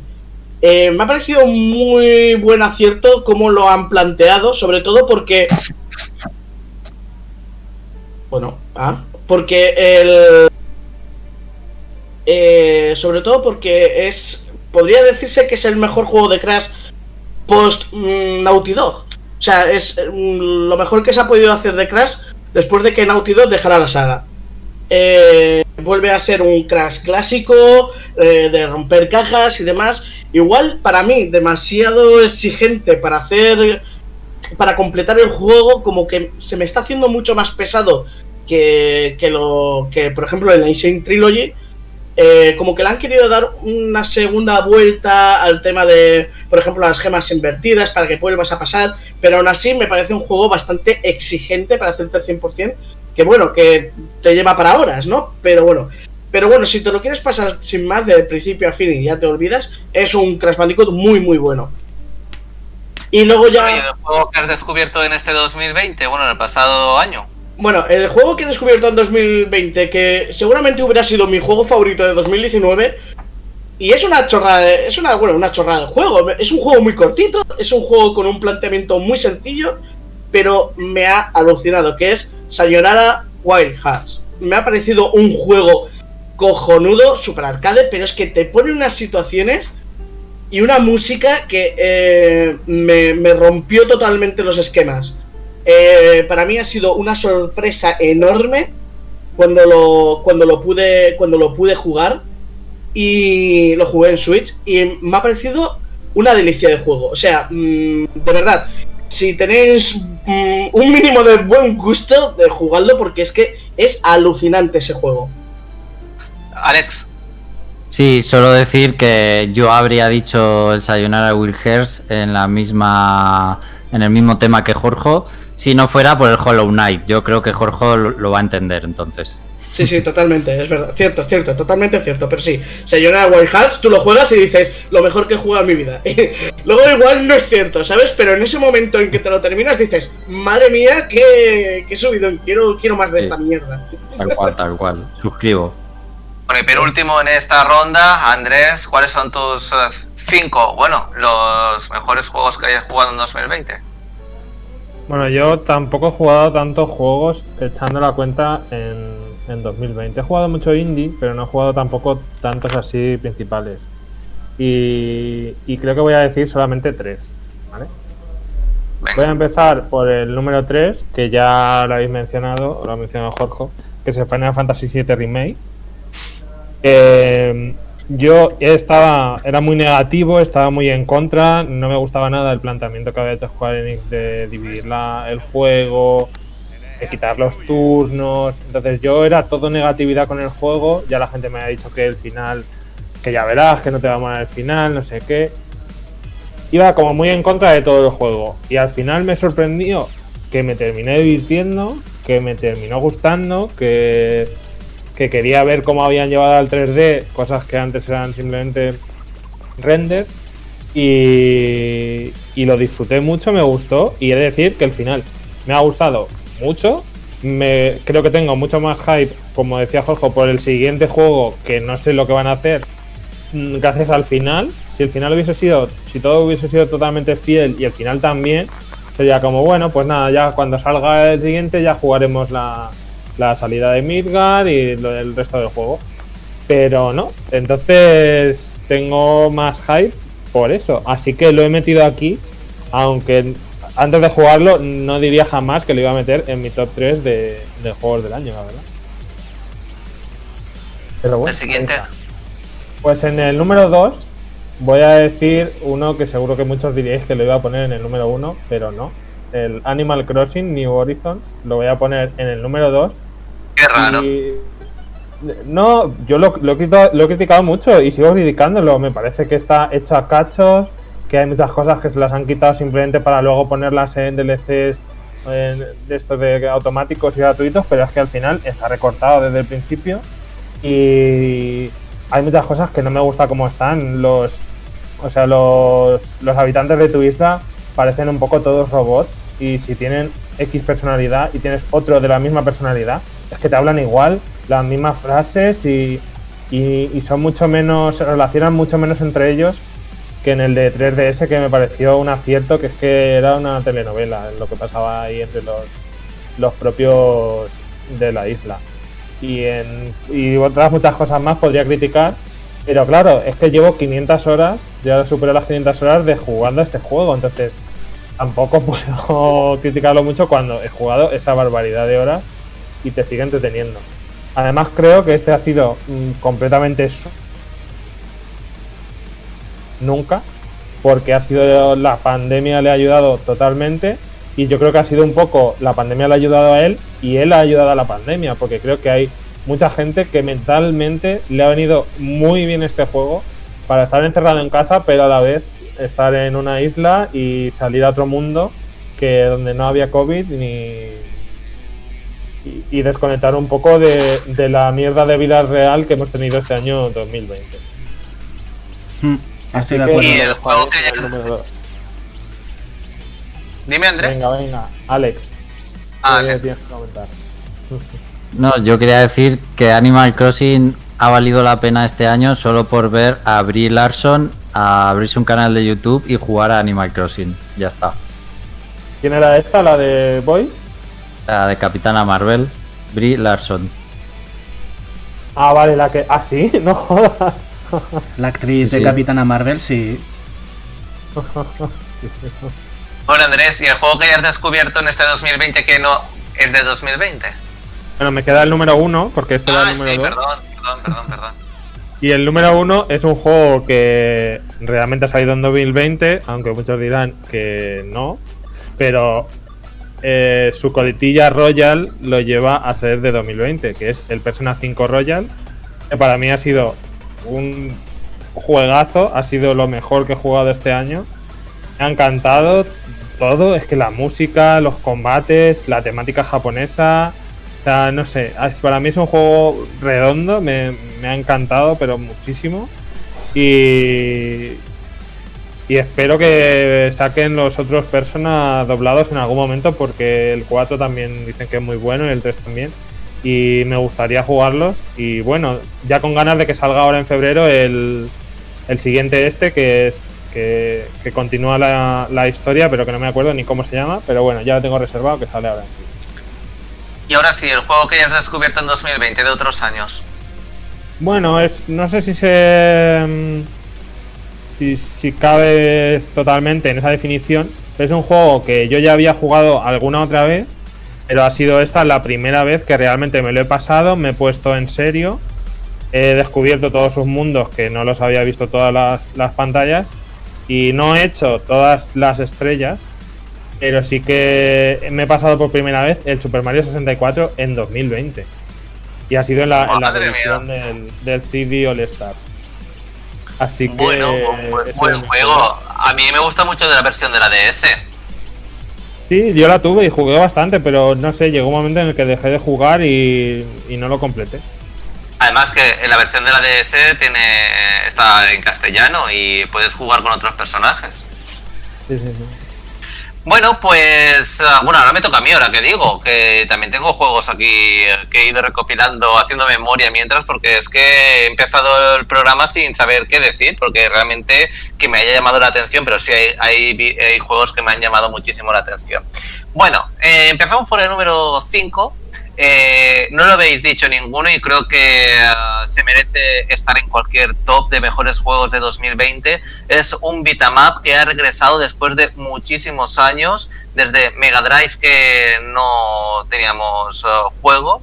Salió primera, segunda y tercera entrega en la consola de 16 bits de Sega. Pues bien, ha regresado en el 2020 Street of Rage con el cuarto juego que continúa la trama. Y la verdad es que me ha gustado muchísimo, no solo por su aspecto visual, sino también por la jugabilidad, porque es más largo. A la hora de jugar dije, madre mía, si es igual de corto que como los de 16 bits, pero no, no, es largo, intenso y eh, tiene muchas cositas para desbloquear es un buen beatmap. Y además con este añadiría, aunque no lo incluiría en el top 5, el Battletoads, eh, que también regresó en el 2020. Eh, lo podéis jugar a ambos si tenéis el Game Pass en la Xbox S o Xbox One o en fin, eh, Xbox X, One X, cualquier consola los podéis jugar. Y en este segundo Battletoads, por reseñarlo, me ha gustado también mucho el aspecto visual y también el humor. Es flipante, aunque súper difícil. Eh, en cuarto lugar, eh, sí que repito eh, en esta ocasión con Jorge, coincido con Resident Evil 3. Me ha fascinado después de jugar al segundo, me lo regalaron para Navidades y me ha fascinado. Yo la verdad es que no entiendo mucho las críticas, tal vez eh, porque no recuerdo muchísimo, hace mucho tiempo evidentemente que me lo pasé en PlayStation 1 cuando salió al mercado, hace muchos años y no recordaba nada del juego y me ha fascinado, o sea, para mí es un, un uh, must have y bueno, es corto, eh, incluso hay un logro que dice que te lo tienes que pasar en menos de dos horas. Entonces, supongo que de speedruns uh, yo no soy capaz, pero se puede pasar en unas dos horas el juego. Es cortito, cortito. A mí me ha durado unas uh, ocho, siete horas y algo con cinematográficas y más, y unas cinco horas creo eh, jugables. Pero bueno, eh, es intenso y me ha gustado. Vale cada euro que eh, se ha invertido en el juego. En tercer lugar, pues eh, un juego que también ha salido en PlayStation 5, comparte con PlayStation 4, es intergeneracional, es un plataformas que me ha fascinado porque eh, necesitaba un lavado de cara, seguro que conocéis a Little Big Planet, pues ven, ahora Sackboy tiene una nueva aventura, Sackboy una gran, una gran aventura, una aventura a lo grande, a Big Adventure, eh, es una vuelta de tuerca a las plataformas, es un buen plataformas y eso que en la consola de PlayStation, sobre todo de marca Sony, eh, no suele tener. Me ha fascinado, tiene eh, está adaptado al DualSense, como la hierba, como a las armas y demás. Y es un juego que se puede jugar en cooperativo. El multijugador no se en el lanzamiento, pero ya se ha actualizado. Puedes jugar con amigos, puedes jugar con desconocidos para que te ayuden a, conseguir objetos que no encuentras. Eh, tiene incluso fases eh, exclusivas para modo multijugador que son imprescindibles evidentemente si quieres tener el 100% del juego. Está muy guay. Y eh, lo mejor de todo es el doblaje porque el malo tiene la, voz de el, secundario Bob eh, de los Simpson y es una pasada. En segundo lugar, pues... Se, tengo sentimientos encontrados con este juego. En la primera entrega me fascinó, como cualquier cosa que hace Naughty Dog. Pero bueno, eh, The Last of Us uh, parte 2 uh, me ha gustado, el inicio es brutal. La primera hora creo que como que te da un infarto pasa, no te lo esperas, da un, da un giro brutal a la historia.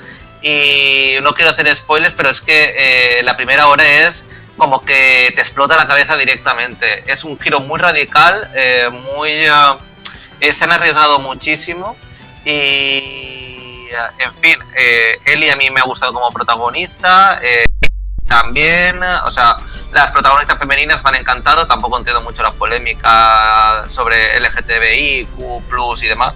Pero me ha gustado. La única pega que le daría es que es muy continuista, igualmente como el primero. Es igual como los Uncharted, que son todos muy iguales, pero la historia merece la pena. Y el único achaque que le pondría es que flojea mucho la historia. Eh, cuando vas a por la mitad del juego.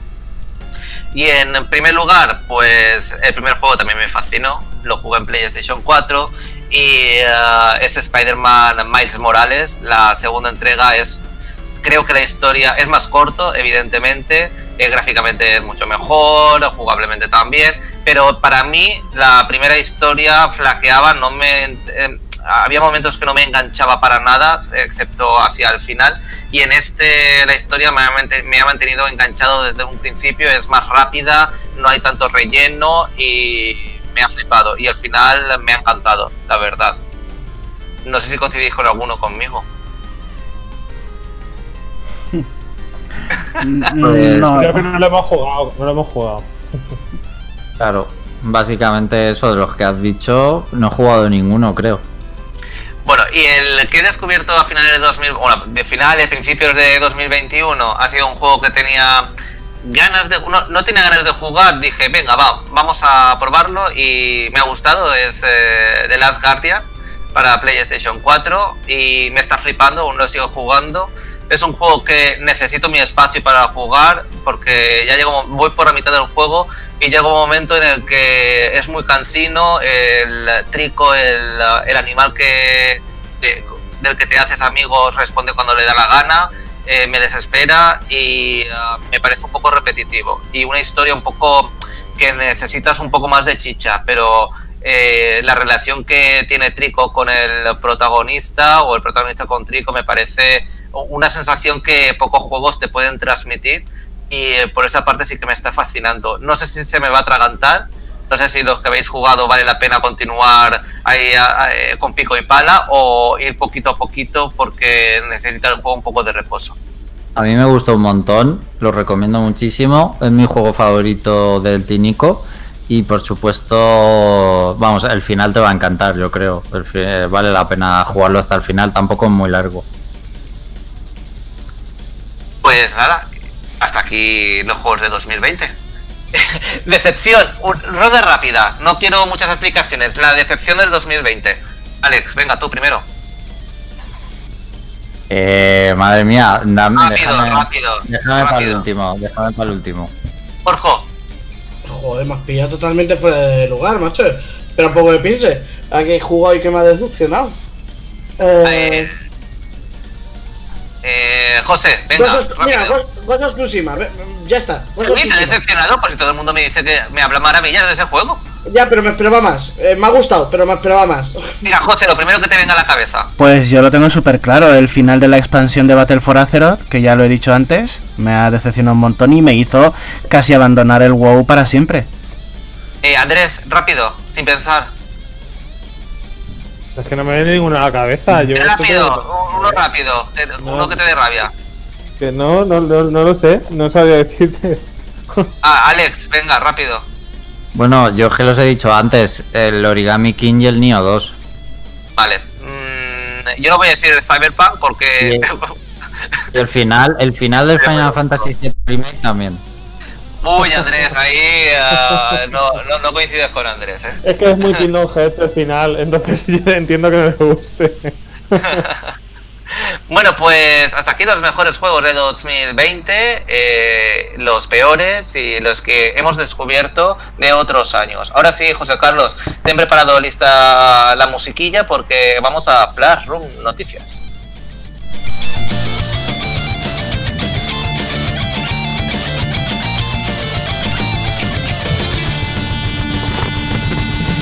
Flash Room Noticias nada se nos pase por alto. Las otras noticias. Flash Room Noticias.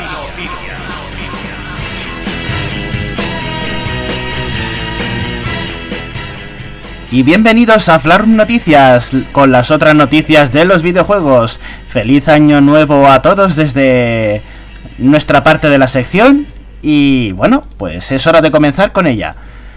Lo primero de todo quiero poneros un titular porque esta, esta vez eh, Noticias, aparte de haceros reír, os va a hacer jugar. Tengo varias noticias relacionadas con cosas que os voy a facilitar para que este fin de semana perdáis unos cuantos ratos. Espero que os diviertan mucho. Vamos a comenzar primero con noticias principalmente y luego os cuento lo, con lo que podéis jugar. En primer lugar, quiero contaros que eh, un chaval, ya sabéis que yo busco de vez en cuando a algunos youtubers o vídeos de YouTube súper llamativos que dices, ¿cómo, ¿cómo es posible que esto exista? Y bueno, pues en esta ocasión os traigo un nuevo superproducto que por, probablemente sea como los Simpsons, de patente en trámite, patente en trámite, patente en trámite. Resulta que un chaval de YouTube que se llama Mike Choi, con su propio canal de YouTube, Mecha Choi, ha inventado una cosa que se llama el Labofit Adventure Kart. ¿Qué, qué, qué, qué rábanos es esto? Bueno, pues ha cogido una bicicleta de ejercicios, el, el Ring Fit y el Joy-Con de la Nintendo Switch para que pedaleando podéis jugar al Mario Kart y lo controléis con el volante con el con el Rincon como si fuera el volante del, del kart. Y no es coña, os estoy hablando completamente en serio. Podéis buscar el canal de este muchacho ahora mismo, que es lo que os estoy diciendo. El, el chico se llama Mike Choi y su canal se llama Mecha Choi, Mecha Choi. ¿Vale? No es con K, es con Che, pero como como Alex a veces dice mecha para referirse a los robots gigantes, que eso me chirría cada vez que lo dice, pero se lo permito porque es un amigo mío. pero es mecha, así que es mecha Choi. Y podéis verlo. También si queréis buscar exactamente el vídeo sin navegar y buscar el canal, es Mario Kart Exercise Bike, la bicicleta de ejercicios de Mario Kart. Y no solo esto, esta bicicleta también sirve para perder en Super Smash Bros. Ultimate, porque también la ha probado para manejar a los Ice Climbers contra un Ganondorf en el online y por supuesto es masacrado vilmente por, por Ganondorf, porque no funciona tan bien como juego de lucha que como artilugio de conducción. Eh, ¿Qué pensáis de esta primera noticia, chicos? Pues que la gente está loca y por un like hace de todo. Oye, pero mira, si hay alguien... ¿Qué dices, Andrés? Tienen mucho tiempo libre. bueno, pues también quería deciros que es que no solamente el vídeo muestra el artilugio en funcionamiento, sino que el resto del vídeo es un vídeo tutorial de cómo fabricar vuestra, vuestra propia Labofit Adventure Cart, incluyendo un poquito de ingeniería, un poquito de programación y un montón de productos carísimos que se os van a quitar las ganas de que de poder fabricarla. Si ya cansa verlo, imaginaos construirla, que incluye impresora 3D, un horno ultravioleta y un montón de cacharros para para el manejo de componentes eléctricos. Eso por un lado. Por otro, eh, no sé si conocéis lo que lo que se titula en YouTube como el Evo Moment número 37. ¿Lo conocéis? ¿Os, suena eso de algo? ¿Alguno? No. Bueno, sabéis lo que es el Evo, ¿no? Sí. Mm, vale, el Evo, para el que no lo conozca, si nos está escuchando alguien, el Evo eh, es eh, los torneos, los torneos de lucha de videojuegos oficiales que, que hay, entre ellos pues de Accent Core, de Blaze Blue, de Street Fighter, de Tekken y es una organización de videojuegos oficial que hace unos torneazos, bueno, hacía torneazos, ahora son en línea, con un montonazo de público y hasta con sus propios dramas, como, como los deportes, en los deportes físicos, fútbol, baloncesto, tenis, tremendo. Bueno, pues uno de los momentos más recordados y que yo, en mi opinión, catapultó al Evo hacia el estrellato y que sea algo más conocido y familiar es el momento Evo número 37 en el que dos luchadores, Justin Wong y Daigo Umehara, estaban luchando en Street Fighter 3 y era el combate de la final, en el que ya no solamente era la final, sino que era la ronda final. Estaban empatados a rondas y el que ganara se llevaba el torneo. Bueno, pues eh, en este os lo describo brevemente. Eh, Daigo Umehara estaba luchando con Ken, estaba con la rayita roja ya a puntito de morir y Chun-Li estaba siendo controlada por Justin Wong. Bueno, pues. que lo conozco, es súper famoso ese vídeo. Ese, ese vídeo es súper famoso. Bueno, pues eh, Chun-Li hace su especial, que son todas esas patadas seguidas. Y Daigo Umehara tiene las narices, por no decir ninguna palabrota, de parar con puñetazos todas las patadas y contrarrestarle con su propio super y llevarse el torneo. Eso fue increíble.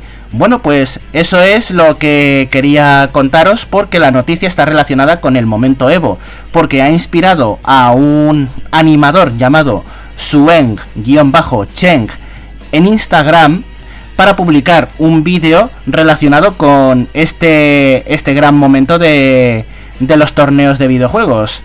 Está súper chulo porque es animación bastante... es anime, está hecho por él solo, pero tiene una estética muy retro, como si estuviera hecho a principios de los 90, con ese toque de acuarela de los fondos y acetato de, lo, de la animación de los personajes. Recomendadísimo el vídeo, en Instagram visitad a sueng-cheng para ver este vídeo en movimiento. Y por supuesto si no conocéis el momento Evo número 37 tenéis que verlo porque eso es algo que se han hecho hasta documentales. Quedaos con ese dato. Se han hecho documentales del momento Evo número 37 con eso lo dejo todo explicado. Pasamos a la siguiente no lo encuentro. No vas a tener que poner el enlace eh, del, del vídeo. ¿eh? ¿Del momento Evo 37 o de la animación? De la animación. De la animación. Bueno, pues eh, eso tiene fácil solución. Permitidme que os, os copie el enlace ahora mismo. Eh, veamos, mientras tanto voy contando la siguiente noticia.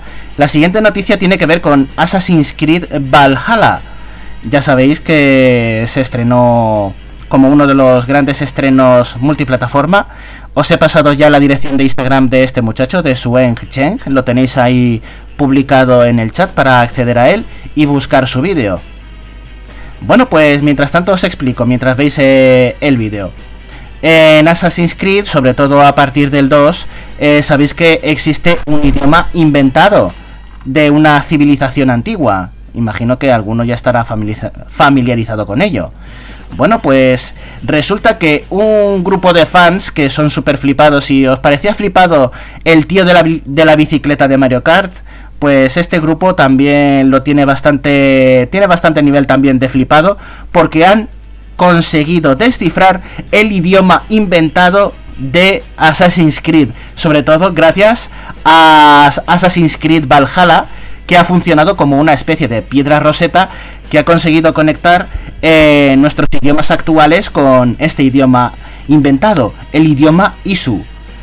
De hecho, aseguran que ya han conseguido comprender las normas gramaticales y de ortografía del idioma Isu aunque les falta todavía entender unas cuantas cositas más sobre este idioma, pero que ya van por muy buen camino y que se comprenden muchas de las cosas, incluyendo un mensaje oculto con este mensaje con el idioma ISU que aparece en la caja de la edición coleccionista de Assassin's Creed Valhalla. ¿Cuál es ese mensaje? No lo sé porque no he encontrado la traducción por ningún sitio, pero al parecer sí que sí que se ha conseguido traducir. Eh, pues eso, eh, eh, para el que tenga curiosidad, pues eso. También hay otro vídeo en YouTube que explica cómo se ha razonado poco a poco la traducción, encontrando la información en Assassin's Creed Valhalla e irla relacionando con los textos que han ido apareciendo. este vídeo es hemos descifrado eh, el idioma Isu en Assassin's Creed Valhalla. Bueno, pues eh, tengo un poquito de retorno o un sonido muy raro que se oye por ahí de fondo. Disculpadme si es problema mío. Otra noticia que quiero contaros. Esta es muy graciosa. ¿A alguno... Mm, ¿Cuántos de vosotros habéis jugado a Grand Theft Auto 5? Yo juego un poco, es que no me ha nada, la verdad. bueno, yo me lo pasé. Y devolví el juego. pues nada. Pues resulta que em, una de las escenas que se ha convertido en un meme es una en la que uno de los protagonistas, que ya sabéis que hay tres protagonistas en Grand Theft Auto 5, eh, es eh, Franklin, el chico negro. Bueno, pues Franklin tiene un amigo llamado Lamar, y entonces este, eh, ya sabéis, el que le dijo la palabra que empieza por N, que no quiero decirla por si por si ofendo a alguien, por supuesto. Bueno, pues este esta escena en la que discuten los dos personajes porque Franklin está eh, trabajando más con Trevor y con Michael, eh, pues se lo echa en cara y le echa y le hace un buen corte. Bueno, pues los actores de doblaje originales tanto de Franklin como Lamar han encontrado una localización clavadita, clavadita a la de la escena en la que aparece el videojuego y han hecho exactamente el mismo diálogo con la misma entonación y se oye eh, exactamente igual. Pero eso no acaba ahí, aparte de que los actores de doblaje han recreado en la vida real esa escena, a partir de ella han creado una nueva corriente de meme, que es modificar GTA V de PC para poner a distintos personajes haciendo ese diálogo. Entre ellos, por ejemplo, a la rana Gustavo diciendo la palabra por N a Franklin, con, con, un actor de doblaje que se ha tomado la molestia de hacer la misma imitación utilizando el tono de la voz de Gustavo en inglés. y también otra que te va a gustar a ti, Alex, y es que eh, el protagonista de Yakuza, Kazuma Kiryu, también le canta el Bakamitai a Franklin en la misma escena. un, un despolle. Una bizarrada que merece muchísimo la pena. y ya están saliendo no solamente recreaciones de la, de la escena, sino que también la están modificando por entero y por ejemplo Darth Vader le dice que no es un buen Jedi a, a Franklin. Todo esto con el motor del juego, se ven, pues esto es lo, lo bonito y lo magnífico de hacer mods en, en, PC. No para hacer trampas en el multijugador y ser el número uno haciendo trampas, sino para hacer el tonto y el cabra y hacer memes en, en YouTube. Eso es lo mejor para hacer mods en PC. Yo creo que... ¿Dónde se puede ver esto? A ver, eh, os voy a pasar los enlaces a estos vídeos, ¿vale? Eh, ¿Qué opináis? Mientras tanto, decidme vuestra opinión sobre, sobre todo lo que os he dicho para cambiaros para ir compartiendo estos vídeos. Que por cierto. Me, me, ha encantado tu imitación de la rana Gustavo, sobre todo. y porque no he calentado, que si no os hago una, una bastante mejor. ¿Sabes que cantó muy bien la canción del arco iris de la rana Gustavo? Creo que deberías invitar oficialmente a la rana Gustavo a que haga un programa de Flashroom ella sola. Creo que... Eh, ¿cómo, cómo, era, cómo, cómo, era, ¿Cómo se llamaba en Latinoamérica? René. La René. René, René, ¿verdad? la rana René, sí señor. Para que la gente sepa. bueno, pues aquí tenéis todos estos vídeos en los que se parodia la escena de Franklin y Lamar. Espero que os gusten y que las disfrutéis. Ahí las tenéis en el chat para poder eh, disfrutar de ellas. Bueno, pues ahora sí, el momento que todos estábamos esperando y es que os voy a decir con qué vais a poder jugar hoy eh, y perder tiempo este fin de semana haciendo el gamba. Eh, en primer lugar, eh, os gusta eh, la saga Isatorni, ¿no? La saga de Phoenix Wright.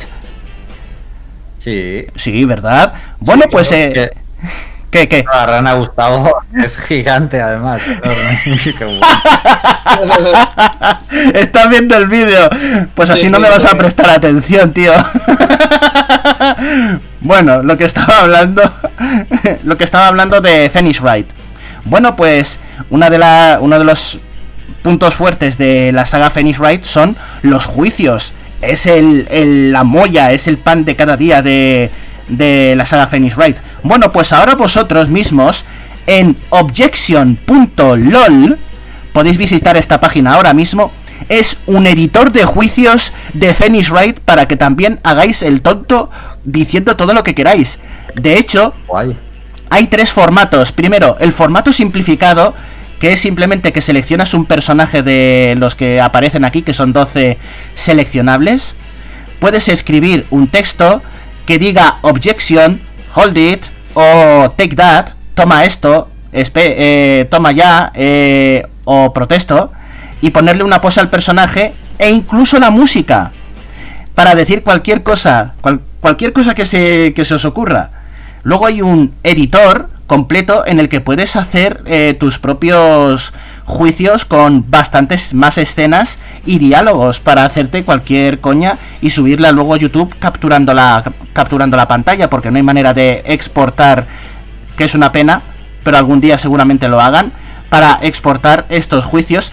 Y de hecho, la tercera es la mejor que es de coña, que es que puedes hacer un juicio en directo mediante chat. eligiendo a tu propio avatar de entre todos los personajes del plantel, seleccionar su expresión facial, la música, las reacciones y por supuesto que digan lo que tú quieras. Así que la gente que le guste eh, rolear, hacer rol, o estar de coña y grabarse haciendo el tonto, ya tienen para rato esta noche y mañana para pasar el fin de semana. Eh, José Carlos, esto existe, esto exactamente, es que lo acabo de probar, ¿eh? o sea, mientras estabas hablando lo estaba acabo de probar. Eh, esto mismo existía hace, hace varios años ya, ¿eh? O sea, Ya. existía esto ¿Sí? exactamente de, de poner object. Y yo creo que este lugar exis- o, o han vuelto a coger la idea esa, la han vuelto a hacer. Pero esto ya existía, de hecho tengo por ahí alguna, alguna cosilla que hice hace mogollones de años. También de esto de poner objection y luego pones ahí una parida. Exactamente. Pero es que han añadido lo de el juicio en directo. Es que eso, eso es, es brutal. Yo no he conseguido conectarme porque no sé qué hay que hacer para conectarse, pero he empezado a toquitear y es y es una pasada. Tienes de todo para hacer el gamba. en, en la sala en directo de chat. O sea, es que se puede hacer el, el idiota con, con lo de Phoenix Wright. Y ahora algo un poquito más sencillo. Ya recordáis, ya recordaréis todos que Twitch jugó a Pokémon Rojo, ¿os acordáis? Claro. Buah, eso fue, eso fue un fenómeno, un fenómeno mundial. Lord, Lord Elix. Sí, sí, eh, bendito sea el, el señor. Praise the Lord Elix. Todavía no ha sido superado eso, ¿eh? bueno, pues No, están no. intentando, lo están intentando porque en Twitter, en un avatar de Twitter, están jugando a. Pokémon. Exactamente, yo creo que casi todo el mundo se ha enterado, pero quiero que constate hoy, a 16 de enero de 2021, que siguen jugando a Pokémon Rojo en el avatar de una cuenta de usuario que se llama Constantin Lietar. Repito. Constantin Lietar.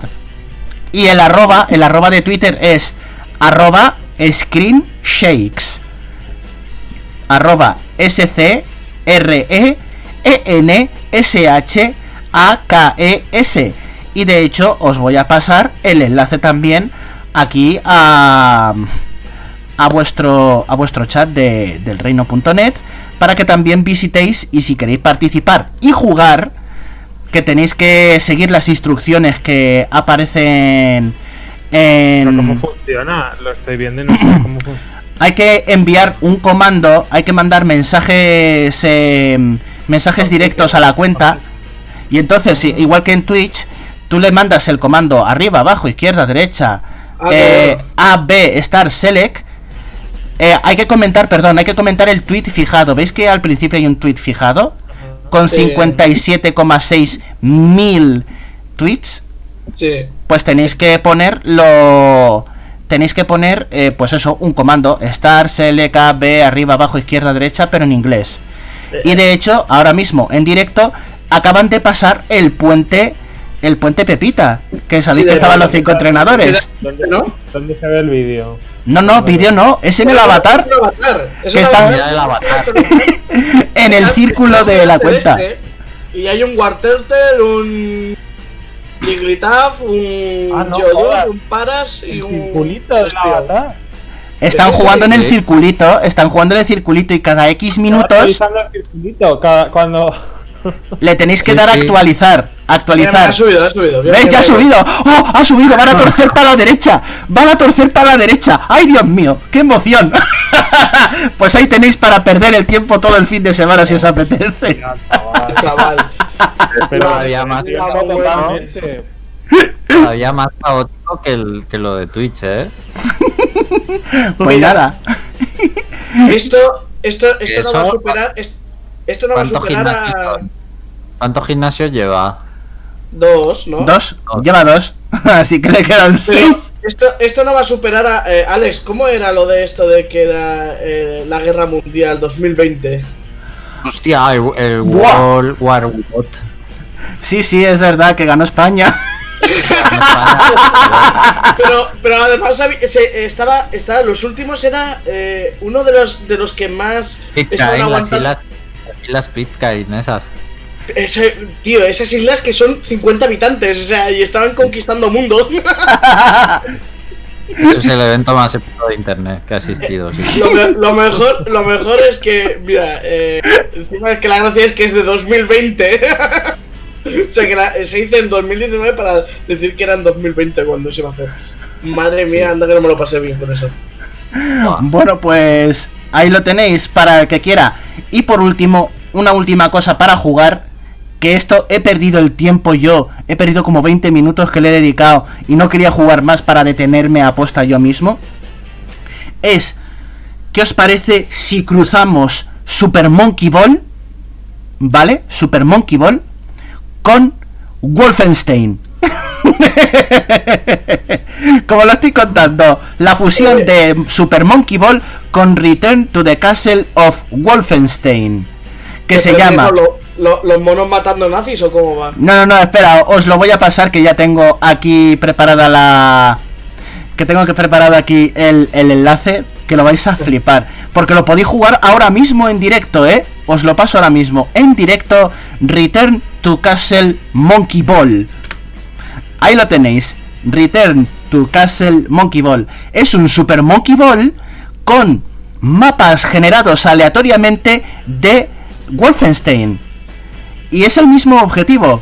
Tienes que mover al protagonista de, de Wolfenstein metido en una bolita que es chiquitito y tiene que enfrentarse a los nazis recogiendo plátanos por los pasillos del castillo y tesoros para ganar puntos y llegar a la meta antes de que se acabe el tiempo.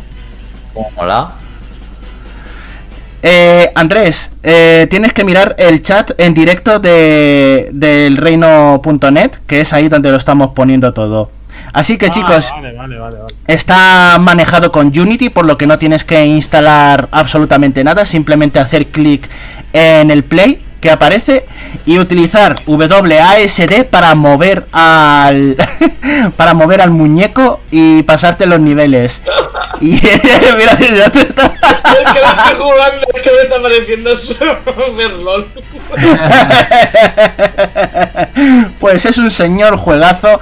Y ¿sabéis lo que pasa? Que a mí esto, esto que os he pasado me devuelve un poco a la época de, de 2004, en la que visitábamos páginas que recopilaban chorradas de estas que nos hacían perder toda la tarde y que te lo pasabas súper bien, aunque no tuvieras em, videojuegos comprados o, o consolas y simplemente con hacer el tonto con el ordenador un rato pasabas toda la tarde.